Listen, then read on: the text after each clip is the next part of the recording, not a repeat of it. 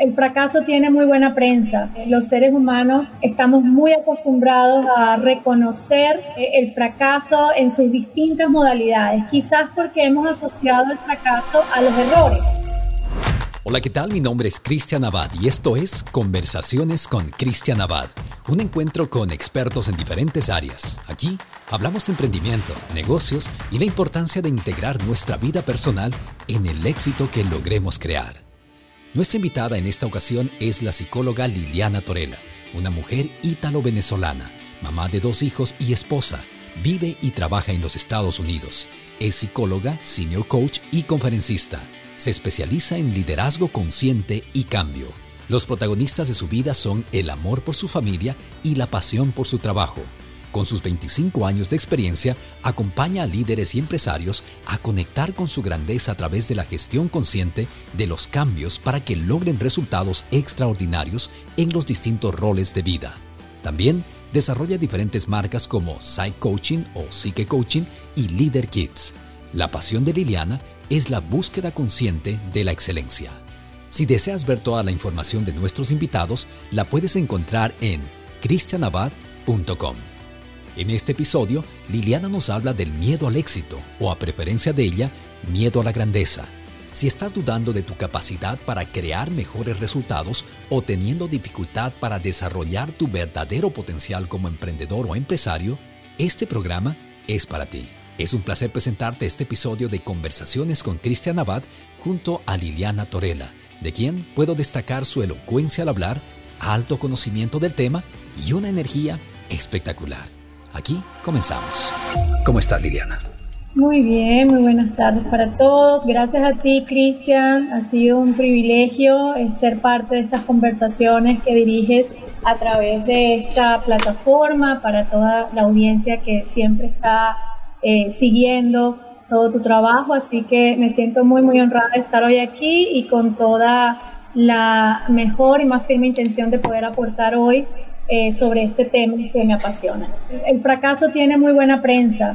En general, eh, los seres humanos em, estamos muy acostumbrados a, reconocer eh, el fracaso en sus distintas modalidades, quizás porque hemos asociado el fracaso a los errores y ha sido una asociación que nos ha hecho daño durante mucho, mucho tiempo a la humanidad, porque lamentablemente no hemos sido tan eh, hábiles en diferenciar que eh, todos los seres humanos en nuestra cualidad de ser imperfectos, pues vamos a cometer errores. La dificultad está cuando empezamos a considerar que un error es un fracaso. Y en ese momento empezamos a tener esta idea de no querer fracasar, ¿sí? Porque eh, de alguna manera, pues nosotros como seres humanos nos orientamos al placer y tratamos de evitar el dolor. En consecuencia, buscamos siempre una manera de evitar el fracaso. Ahora, ¿qué pasa, Cristian? Que así como existe el miedo al fracaso, y es muy conocido, eh, también existe el miedo al éxito o lo que yo he llamado el miedo a la grandeza. ¿Cómo reconocerlo? Em, el miedo es fácil, no se esconde tanto. Hay emociones que se esconden más. El miedo es muy, muy fácil de reconocer. Al principio nos damos cuenta que empezamos a sentir que algo que está en el futuro nos amenaza, ¿sí? Y eso nos hace generar a nivel, por ejemplo, corporal, empezamos a darnos cuenta que en algunos casos eh, nos paraliza esa sensación, nos contrae y a otras personas los hace ser muy, muy impulsivos. Entonces los coloca muy ansiosos, los coloca a, conversar muy rápido, a generar muchas cosas sin mucho sentido. Cuando tenemos miedo al fracaso, es distinto a tener miedo al éxito. El miedo a la grandeza en este caso se reconoce porque en el fracaso yo porque como no quiero fallar, entonces no actúo. ¿sí? Mientras que cuando tengo miedo al éxito, yo actúo, Cristian, yo avanzo, solamente que me autosaboteo. Es decir, cuando siento que estoy avanzando y que puedo llegar a más, hay algo, es lo que llamamos las creencias irracionales, eh, pero hay algo que me limita, hay algo que empieza a decirme, eh, no estoy tan listo, no soy tan suficiente, no me va a ir tan bien, es mejor como lo hace otra persona y no tanto como lo hago yo. Esto que yo, yo hice ya lo hace todo el mundo. Entonces, ¿yo qué voy a poder aportar? Y ahí podemos empezar a identificar un primer paso de cuando hay miedo a la grandeza. El otro es que las emociones son diferentes. Cuando tengo miedo al fracaso, siento rabia, siento impotencia, siento frustración. Cuando tengo miedo a la grandeza, lo que más siento es un poco de envidia de los demás, siento un poco de culpa porque eh, yo creo que estoy haciendo algo que no está bien, siento un poco de aspiración al otro, o sea, como que me comparo constantemente y eso me hace sentir siempre como desajustado, como como sin, sin ganas, como que se me quita el disfrute de las cosas, ¿ok? Entonces, ahí hay diferencias ah, muy, muy importantes. Y lo otro es que cuando tengo miedo al fracaso, yo bajo mis estándares, es decir, que no quiero volver a intentar esa misma cosa, mientras que cuando tengo miedo al éxito, a veces yo subo mis estándares y quiero hacer mucho, mucho, mucho más, pero no voy enfocada a un objetivo. En consecuencia, los dos se parecen porque generan frustración, cansancio y no logro lo que finalmente creo que son resultados extraordinarios. En la mayoría de los casos nos enfocamos en el futuro y en algunas ocasiones me imagino que también nos enfocamos, de acuerdo a tu perspectiva, nos enfocamos en el pasado. Empezamos a juzgarnos de acuerdo a aquellos resultados que fuimos capaces de generar o crear en el pasado. Y obviamente también el hecho de pensar si vamos a conseguir aquellos objetivos, metas o resultados que nos hemos trazado en la vida nos transporta al futuro y empezamos a ver aquellos resultados como muy difíciles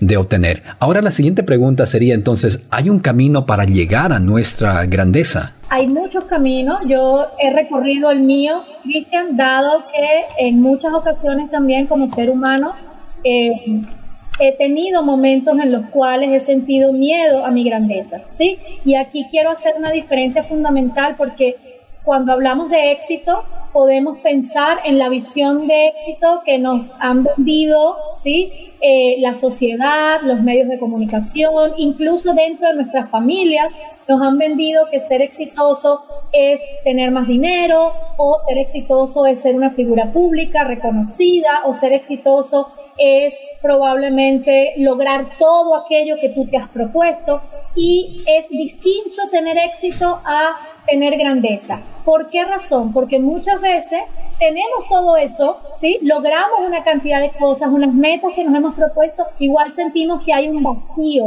Entonces la grandeza tiene que ver más bien con una, una búsqueda, ¿sí? No con un encontrar, es una búsqueda. Y en esa búsqueda yo requiero conectar conmigo mismo como ser humano para entender que más allá de lo que yo tengo, más allá de lo que yo hago, más allá de lo que yo quiero, está primero lo que yo soy. Entonces, cuando yo puedo estar en paz con eso que yo soy, cuando yo puedo encontrar y satisfacer esas necesidades que tienen que ver no solamente con lo que voy a obtener, eh, sino con poder llenar esos espacios que en mi caso tienen, eh, se relacionan con esas preguntas, con esas búsquedas, en ese momento estamos en un camino de grandeza. Ahora, ¿eso implica? Que puede haber personas que, entre comillas, dicen no tengo mucho éxito, no son tan reconocidos, etcétera, pero que están haciendo y viviendo un camino de grandeza espectacular. Y puede haber otras personas que habiendo hecho toda una búsqueda para tener éxito y lograr todo eso que quieren, siguen sintiendo en su vida un gran vacío. Entonces, esto es una búsqueda más espiritual, ¿sí? Es un, es un contenido y una búsqueda más espiritual. Y el camino que yo he encontrado es el camino del amar, porque eh, lo contrario al miedo es el amor. Entonces, yo he llamado este camino muy particular el camino del amar. ¿Qué pasa, por ejemplo, con aquellas personas que no coinciden o no están de acuerdo con tu manera de interpretar el término o la palabra éxito? Porque sin lugar a duda eso representa o implica el punto de partida, ¿no? El entender qué es lo que significa para mí el éxito. Claro, yo eh, siempre hago la invitación a que eh, le pongamos adjetivos a esa palabra, es decir, no dejarlo eh, abierto, sino ¿Qué es éxito para ti? Y puede ser que tú has llamado éxito a lo que yo he llamado grandeza. Y puede ser que dentro de, de lo que yo llamo grandeza incluyo el éxito. Por eso es que más que hablar de éxito, yo invito a las personas a hablar de resultados. Es decir, si tú sientes en este momento que tienes los resultados que quieres en la vida y que esos resultados te están permitiendo tener y hacer tu misión, tu vocación y cumplir con tus necesidades contigo y con otro, entonces perfecto, está bien. O sea, más bien, cuéntame cuál ha sido tu camino y seguramente ese camino va a servir también para otro. Ahora, si tú me hablas y me dices, o las personas me dicen, oye Liliana, ¿sabes qué? Yo estoy cómodo, estoy bien, he logrado todo el éxito en la vida, no estoy buscando nada, em, estoy tranquilo, necesito buscar mi camino de grandeza, yo te haría una sola pregunta. Y es, si tienes todo eso, ¿ya has empezado a ofrecer a otros? Porque el camino de grandeza tiene que ver con un camino de servicios, Cristian, simplemente porque em, nosotros somos seres en evolución con otros. Cuando veo personas que tienen todo este éxito y que dicen, yo me siento muy bien, estoy bien, y los veo en su pequeña zona de confort, eh, sirviéndose a sí mismo, me pregunto, ¿y tú a qué más quieres servir? El regalo que tú eres, ¿dónde lo quieres colocar en el mundo? ¿Cuál es la diferencia que tú has podido encontrar entre hablar de éxito o hablar de grandeza con un cliente, por ejemplo, hombre y una mujer, masculino, sexo masculino y femenino? ¿Existe diferencia? No, fíjate que ahí no he visto tanta diferencia. Donde sí la he visto y he tenido que adaptar mucho el lenguaje ha sido cuando trabajo esto con clientes individuales, uh, en coaching individual, digámoslo así, y cuando lo hago a nivel organizacional. Porque nuestras organizaciones en general, por lo menos las, latinas, que son las que yo conozco, las hispanas, em, no están acostumbradas a, a, usar el término grandeza, están acostumbradas a usar el término éxito y están acostumbradas a medir el éxito en función de los resultados. Entonces, cuando hablo con ellos, no les hablo de grandeza directamente, sino que les ayudo a ver que eso que ellos tienen como misión, visión, propósito, resultados, objetivos, etcétera, eh, de alguna manera tiene que ver con este proceso de búsqueda de ellos como organización en ser no solamente sustentables y productivas, sino también ser organizaciones que generan bienestar interno y que generan bienestar para otros dentro de la sociedad donde ellos están. Esa es la diferencia que he encontrado, simplemente porque es más fácil que me escuchen, ¿sí? Eh, pero finalmente, cuando les hablo de que para ser empresas grandiosas o grandiosos requieren hacer igual un camino, en este caso puestos de lo organizacional, lo entienden perfecto, porque finalmente, más allá, como te decía, de los términos que podamos utilizar, Creo que el objetivo que tenemos como seres humanos es muy común todo. Estamos de alguna manera en una misma búsqueda, que es la búsqueda de expresar el ser que somos, nuestro potencial ilimitado y manifestar eso para que eso pueda ser de beneficio para muchos.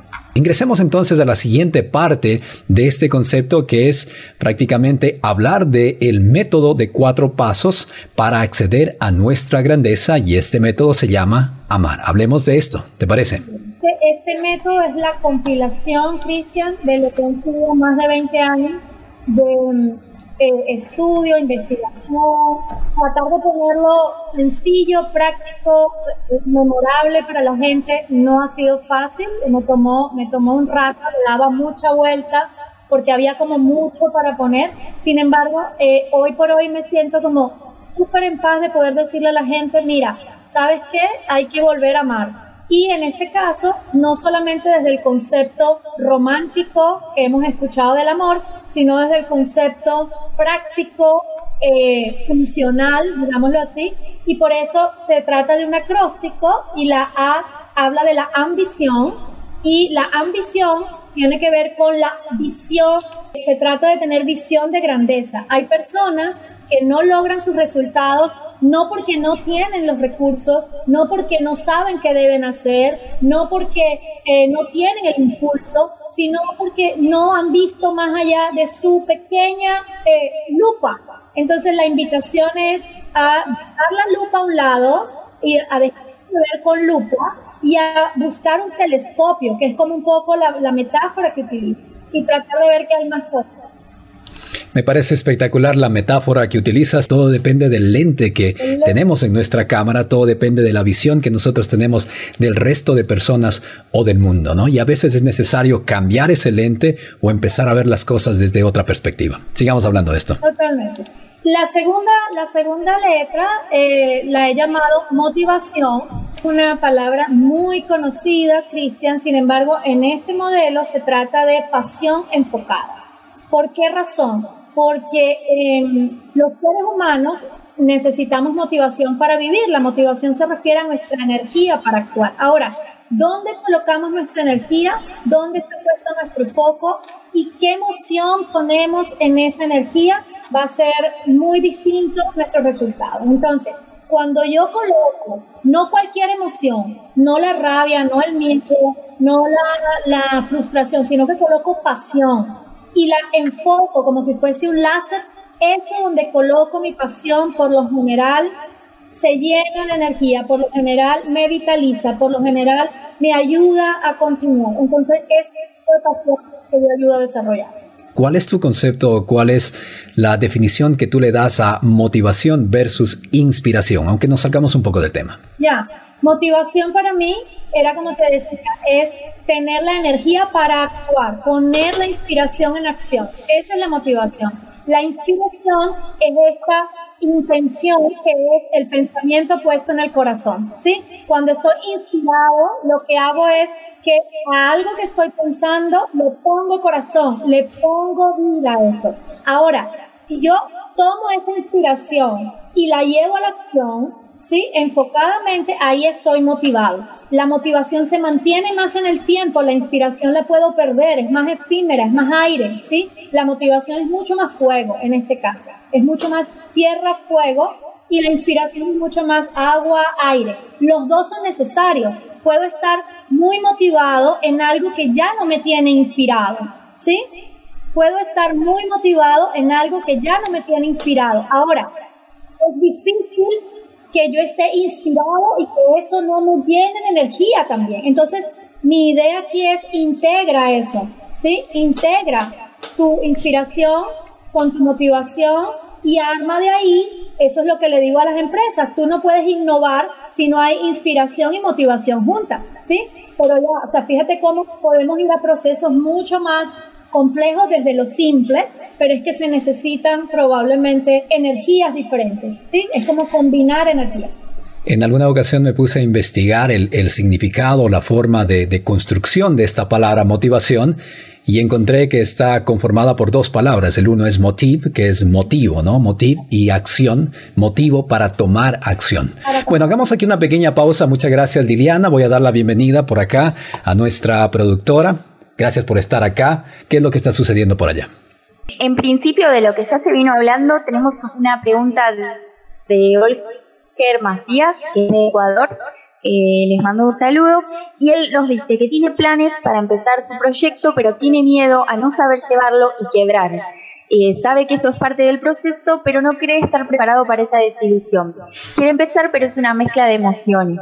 Eh, ¿Cómo lidiar, no? Entonces, creo que sería su pregunta, ¿cómo lidiar con ese miedo, no? A fracasar. Gracias por la pregunta. Eh, mira que es interesante porque cada vez que iniciamos algún proyecto o estamos frente a una situación de incertidumbre en general, cuando no sabemos exactamente lo que va a pasar, que era un poco lo que Cristian decía antes con respecto al futuro, Em, aparece el miedo. Es decir, el miedo va a ser en general nuestro compañero de camino siempre que queramos eh, crecer o siempre que queramos afrontar algo nuevo. Ahora, la, la idea acá es, eh, si solo aparece el miedo, va a ser un poquito más difícil. Entonces, en esa montaña rusa de emociones, la idea es, en este brazo me acompaña el miedo y en este otro ojalá te acompañe el amor. ¿Por qué? Porque cuando tu amor por eso que quieres lograr es mayor al miedo que tienes a lograrlo, entonces te vas a atrever. ¿Sí? Es la única diferencia. O sea, cuando el miedo es mayor al amor, entonces te vas a quedar paralizado o le vas a dar vuelta o no vas a querer avanzar. Y cuando tú dices o la persona nos comenta, oye, tengo miedo a una desilusión, lo interesante es que esto no te lo plantees como una ilusión de vida, que esto te lo plantees como un proyecto de vida, que esto te lo plantees como un camino en el cual tú vas a lograr un resultado que te va a ayudar a ti y va a ayudar a otros. Entonces no es sobre ilusiones. Cuando tenemos ilusiones, los miedos crecen. Cuando empezamos a ver pequeñitos pasos, uno a uno, y empiezo a darme cuenta que este lo superé y voy por otro y voy por otro, entonces dejo la ilusión y me meto en el camino de la acción, que es nuestra tercera ah, letra, ¿no? La A de acción. Eso te podría comentar.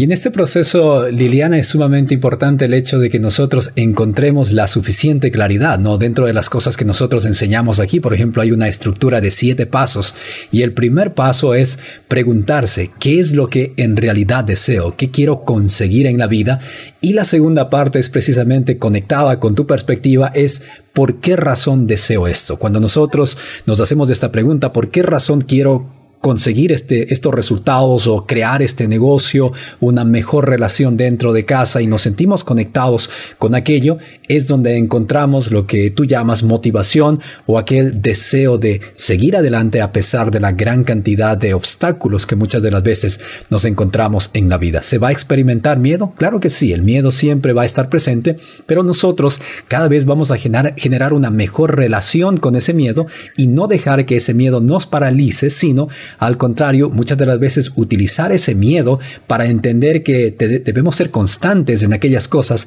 que estamos realizando o haciendo en la vida. Vamos ahora sí entonces, Liliana, para a la siguiente parte o tienes alguna otra pregunta relacionada con este tema, Moira. Miguel Sánchez eh, nos pregunta cómo se pueden vencer las creencias que nos limitan. Ya, Miguel, muy buenas tardes para ti. Em, fíjate, es interesante, las creencias nosotros no las vencemos, porque no luchamos con ellas. Es decir, vienen con nosotros, son parte integral de nuestro ser. Si no tuviéramos creencia, eh, no seríamos humanos. Entonces, ¿qué hacemos con la creencia? O por lo menos es lo que, lo que yo propongo. Las creencias las desafiamos. ¿Y qué significa desafiar una creencia? Significa poner la prueba significa eh, validar esa creencia, verificarla contra tu propia realidad, contra lo que han sido tus resultados anteriores. Entonces empiezan a aparecer cuáles de estas creencias son realmente hoy eh, mías, porque a veces nos quedamos con creencias que no son nuestras. Era la creencia de papá o mamá, era la creencia de algún mentor, es la creencia de algún gurú, pero no es mía.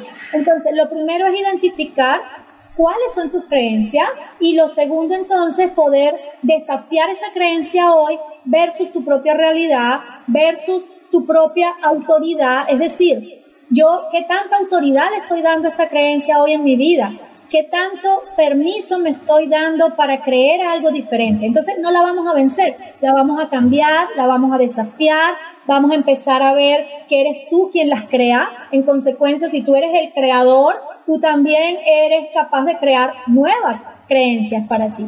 Entonces hay, hay todo un camino para desafiar estas creencias, es muy, muy interesante, no nos da el alcance para mirarlas hoy, pero sí quisiera que te llevaras que eh, todo camino que tenga que ver con luchar, eh, luchar, vencer, sacrificar, probablemente no es un camino que nos lleva a la mar ¿sí? Porque el amar, por lo general, es liviano, disfrute.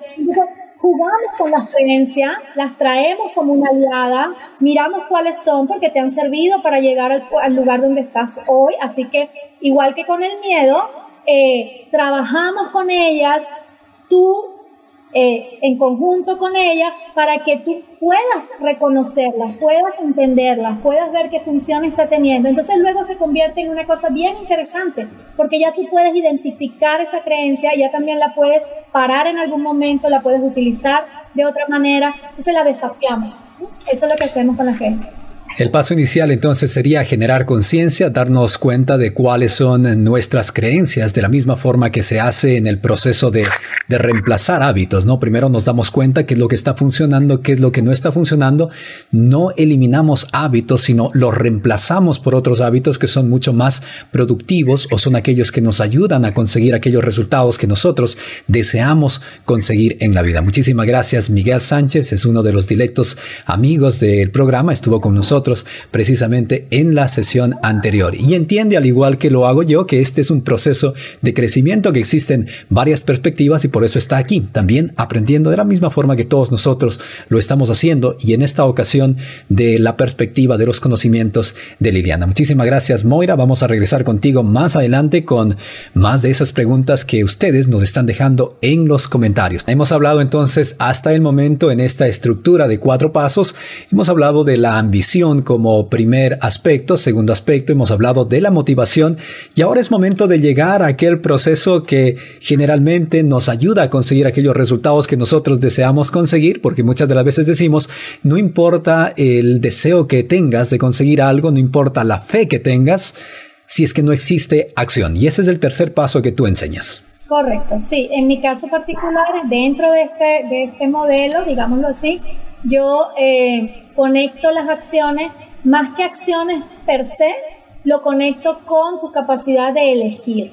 ¿Y por qué tu capacidad de elegir y de, y de decidir? Porque una acción no genera resultado hasta que esa acción no ha sido tomada con conciencia. Yo trabajo el liderazgo consciente, así que yo sé que los seres humanos en general hacemos muchas cosas, Cristian, en nuestro día a día, en nuestros distintos roles. Si, si pusiéramos a mirar nuestra agenda, por ejemplo, estoy segura que si listamos toda la cantidad de cosas que hacemos, eh, pues hay miles. Ahora, cuando listamos la cantidad de decisiones que has tomado conscientemente, ¿sí? Y a dónde te han llevado esas decisiones, probablemente el número disminuye. Y es porque creo que muchas veces hacemos por hacer y no hacemos para hacer. Mm. Cuando tú hablabas del propósito eh, y de esa pregunta importante, yo mm, quizás más que preguntar el por qué, yo siempre me gusta saber el para qué. Es decir, este para qué tú hoy estás haciendo una rica comida para tus hijos,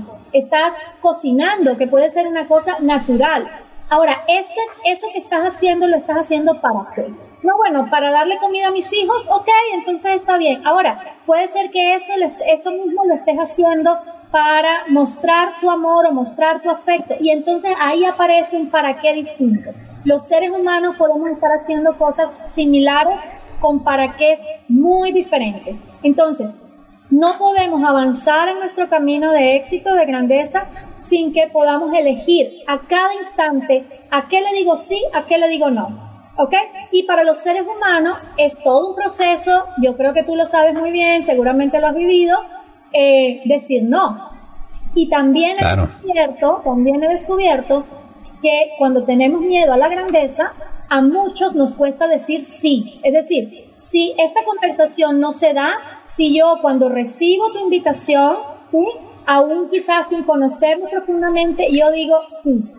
¿Ok? Mm. Es a partir de un sí y un no donde se cambia literalmente algunas historias. Entonces, la invitación aquí es a elegir nuestros sí y nuestros no, porque muchas veces no puedo decirle, cuando digo sí, al mismo tiempo estoy diciéndole que no a otra cosa. Si digo sí quiero mejorar mi salud, pero al mismo tiempo tengo que decirle no a los chocolates, que es mi tentación. Porque mm.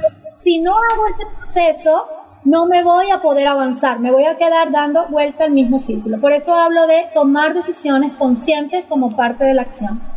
Y en ese proceso de tomar las decisiones conscientes es importante también darnos cuenta de dónde viene el mensaje, ¿no? De dónde viene la respuesta. De las cosas que generalmente hablamos aquí es encontrar la diferencia entre una respuesta que viene desde la mente, que muchas de las veces tiende a paralizarnos, y la respuesta que viene desde nuestro ser interior, que es aquella respuesta que nos dice puedes conseguirlo o incluso si es que el proceso es difícil, eventualmente vas a conseguir aquellos resultados. Y tengo también que poner este programa como uno de los, de los ejemplos, fue uno de los deseos que tenía hace mucho tiempo atrás, pero fue hasta ese momento donde, como tú dices, encontré el sí quiero hacerlo, sí debo hacerlo, para qué o por qué debo hacerlo, cuando finalmente decidimos tener este programa y te tenemos a ti aquí como una de nuestras invitadas. Y luego de este proceso, luego de este tercer punto que tú hablas, viene el cuarto que es ser responsable o responsabilidad con nuestros compromisos. Hablemos ahora de esto entonces. Ya, mira, en, en el caso de, de, la ontología del lenguaje, que es una de las, de las áreas que más, digamos, utilizo para trabajar con mis clientes, el concepto de la responsabilidad es muy simple, pero muy, muy profundo. Y tiene que ver con la habilidad para responder. Normalmente nosotros reaccionamos. Aquí la idea es no reaccionar por reaccionar, sino tener la capacidad nuevamente consciente de liderar nuestra vida para responder de la manera en la que sea eh, más funcional y en la que genere mayor bienestar para mí y para mi entorno. Entonces, esto combina una habilidad importante de gestión de nuestras emociones, ¿sí? Porque no siempre es fácil responder eh, haciéndonos cargo de lo que nos está pasando, sino que es más sencillo reaccionar frente a lo que estoy sintiendo o frente a lo que estoy pensando. Entonces, eh, comprometernos con nosotros mismos tiene que ver justamente con hacernos responsables. Es decir, si tú no sabes todavía cómo cumplir una promesa contigo y pierdes confianza en ti, entonces es muy difícil, Cristian, que tú puedas acompañar a otros seres humanos a que transiten su camino de la responsabilidad, sobre todo cuando son adultos.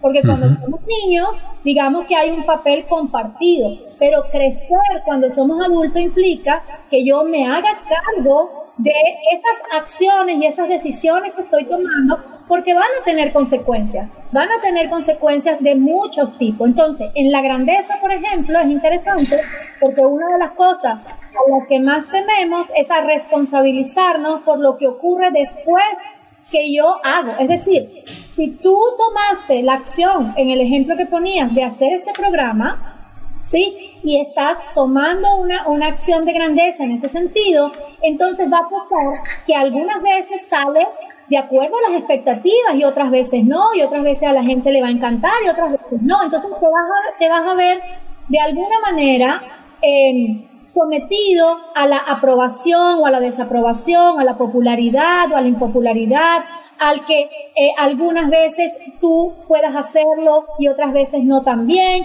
Y todo eso es lo que nos cuesta responsabilizarnos luego. Entonces las personas dicen, ¿sabes qué? Yo mejor no me comprometo, que lo haga otro, que lo haga Cristian, que lo haga X, y yo simplemente voy a ser un espectador, un observador de mi vida, una persona que está en el back, ¿sí? Viendo lo que está pasando. No, no, no. La responsabilidad es lo que te permite ponerte en el lugar de ser el autor de tu vida. Quizás no el protagonista todo el tiempo, pero sí el autor, el que escribe el guion, el que, el que pone y quita capítulo, abre capítulo. Y eso nos da una dimensión de nuestras acciones que nos genera un gran poder personal y también nos genera una gran capacidad de liderar con otros. Y esto de alguna manera nos lleva a entender que de alguna forma nosotros estamos aquí con un propósito, ¿no? Con una razón y tenemos que hacernos responsable precisamente de ese propósito. Muchas de las veces no es fácil, pero el momento que nosotros aceptamos esa responsabilidad, de alguna forma estamos empezando ya ese recorrido hacia esa luz que muchas de las veces nos lleva a imaginar que estamos dentro de este túnel y que no es fácil, que no es sencillo, pero al final, cuando alcanzamos aquella luz es cuando encontramos que valió la pena realizar aquel recorrido.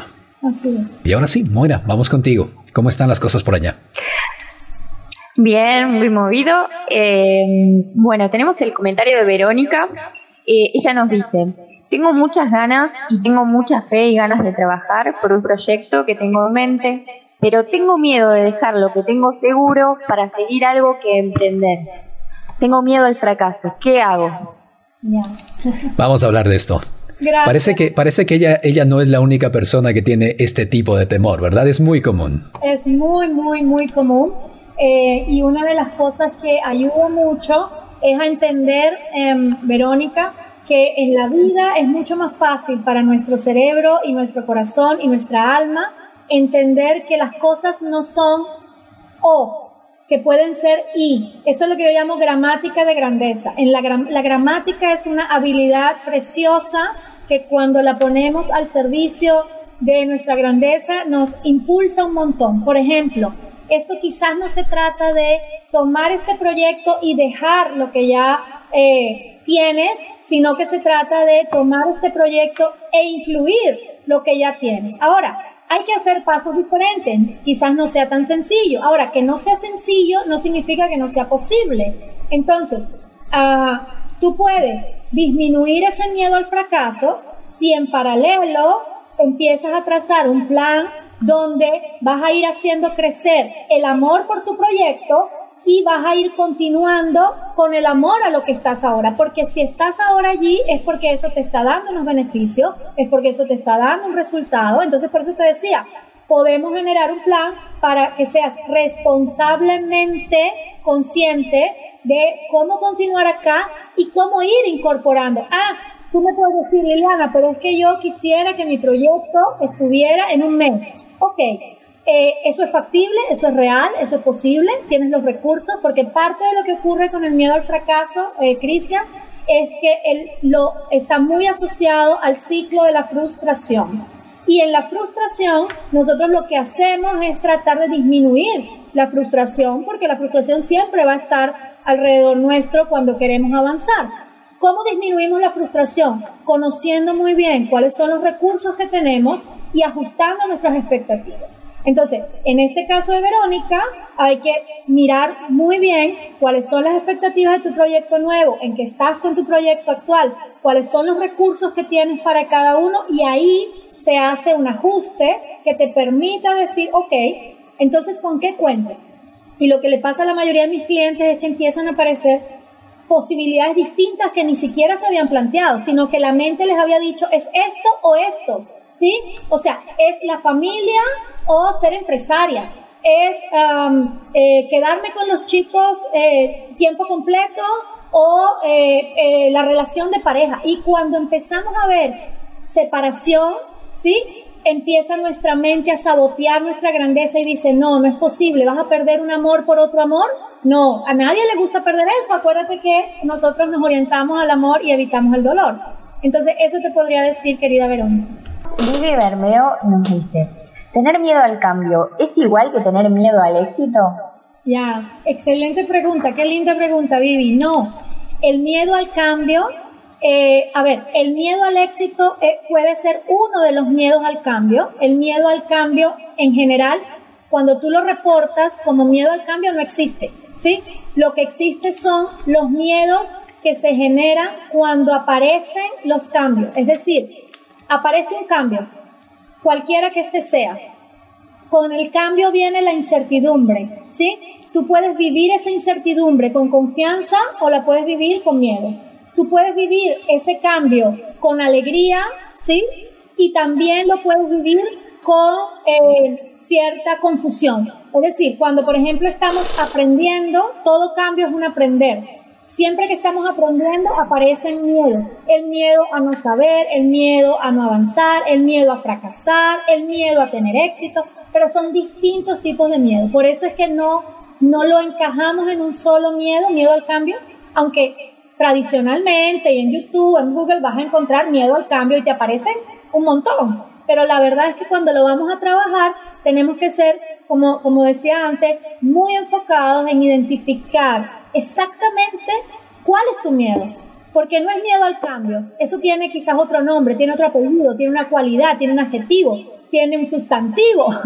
Entonces, por eso cuando armamos la gramática de grandeza, eh, y podemos decir, es este al que vive y le teme, es a esto. Ahí podemos actuar con mucha más facilidad y podemos ayudarte a seguir más adelante más fácilmente.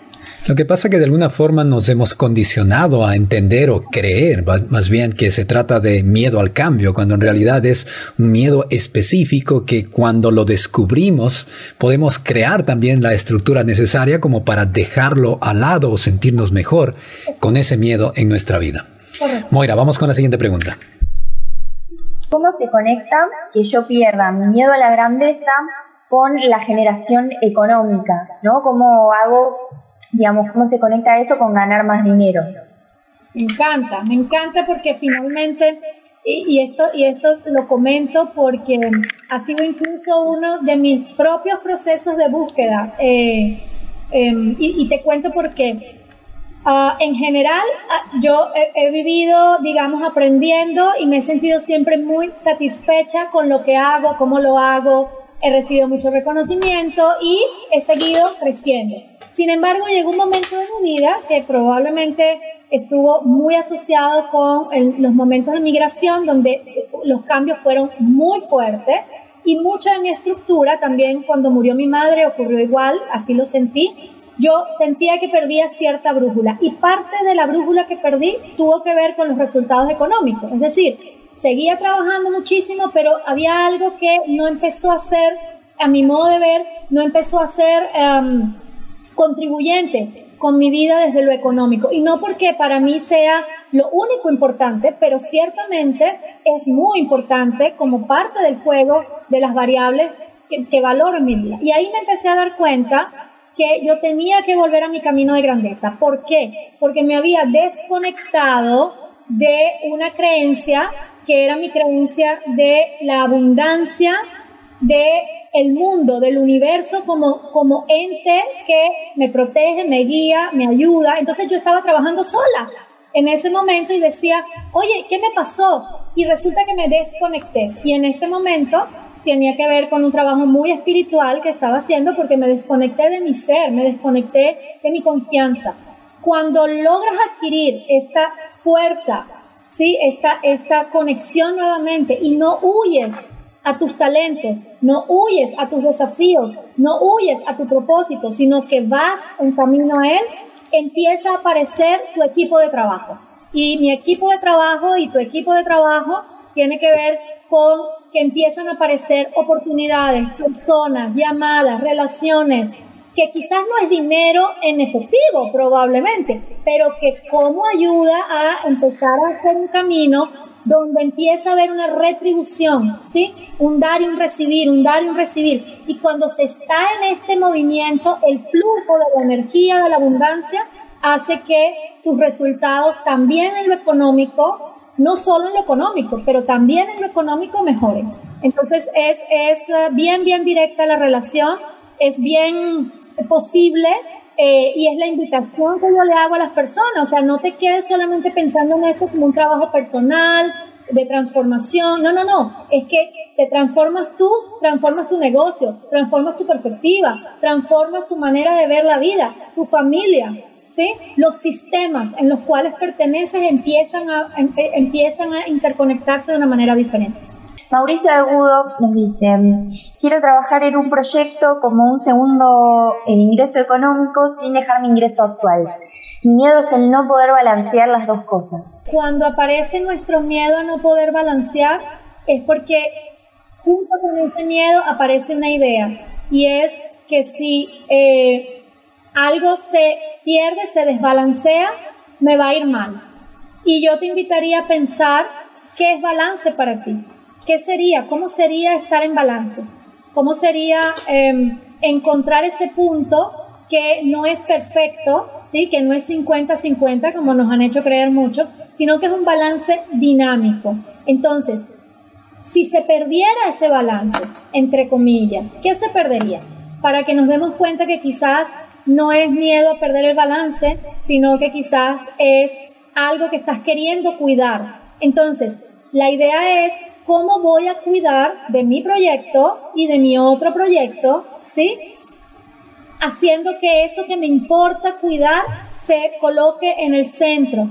Y a partir de ahí pueden haber cosas que se van a mover. Este camino tiene que ver más con la metáfora del malabarista, ¿sí? Imagínate el malabarista con una vara, una pequeña línea, transitando de un punto a otro es en arte, es el fino arte de equilibrar, más que balancear, voy equilibrando. Y ese equilibrio no es que me va a ir bien en todo, 100%, voy a estar feliz siempre, no, pero voy a tener herramientas que me van a permitir poder ajustar, ¿sí?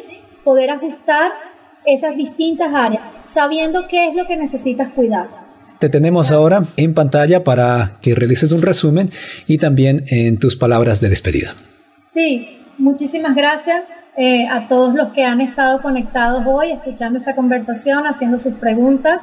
Em, simplemente decirles que si han llegado a esta conversación hoy, no ha sido casualidad, yo no creo en las casualidades, yo lo llamo diosidencia.